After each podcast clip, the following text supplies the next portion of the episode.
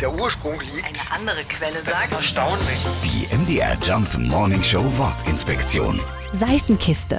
Warum die selbstgebauten kleinen Flitzer Seifenkiste heißen, dafür gibt es unterschiedliche Erklärungen. So viel ist auf jeden Fall sicher, der Begriff kommt aus den USA. Dort heißen die kleinen Wagen Soapboxes, also wortwörtlich tatsächlich übersetzt Seifenkisten. In den 30er Jahren hatte ein Seifenhersteller eine Bauanleitung für einen kleinen Kinderrennwagen auf seine Seifentransportkisten gedruckt. Und das ist in diesem Sinne eine ziemlich clevere Marketingidee. Denn der Name Seifenkiste war schon bald in aller Munde.